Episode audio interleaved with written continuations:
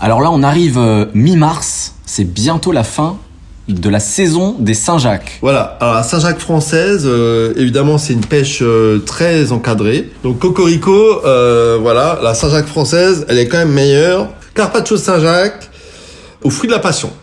J'ai envie de fruit de la passion, ça croque sous la dent, c'est sympa. Donc voilà, coupez des fines tranches de coquille Saint-Jacques, vous mettez sur votre assiette.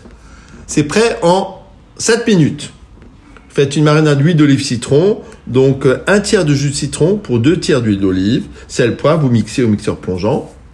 Lorsque votre marinade est prête, vous la mettez sur vos coquilles Saint-Jacques, vous assaisonnez à nouveau, vous mettez un peu de ciboulette et vous prenez des fruits de la passion que vous coupez en deux et à l'aide d'une cuillère, vous prenez les petits grains et vous les parsemez sous votre euh, carpaccio de Saint-Jacques et vous avez ainsi un carpaccio de Saint-Jacques aux coquilles Saint-Jacques. Avec ça, vous faites des bons petits toasts.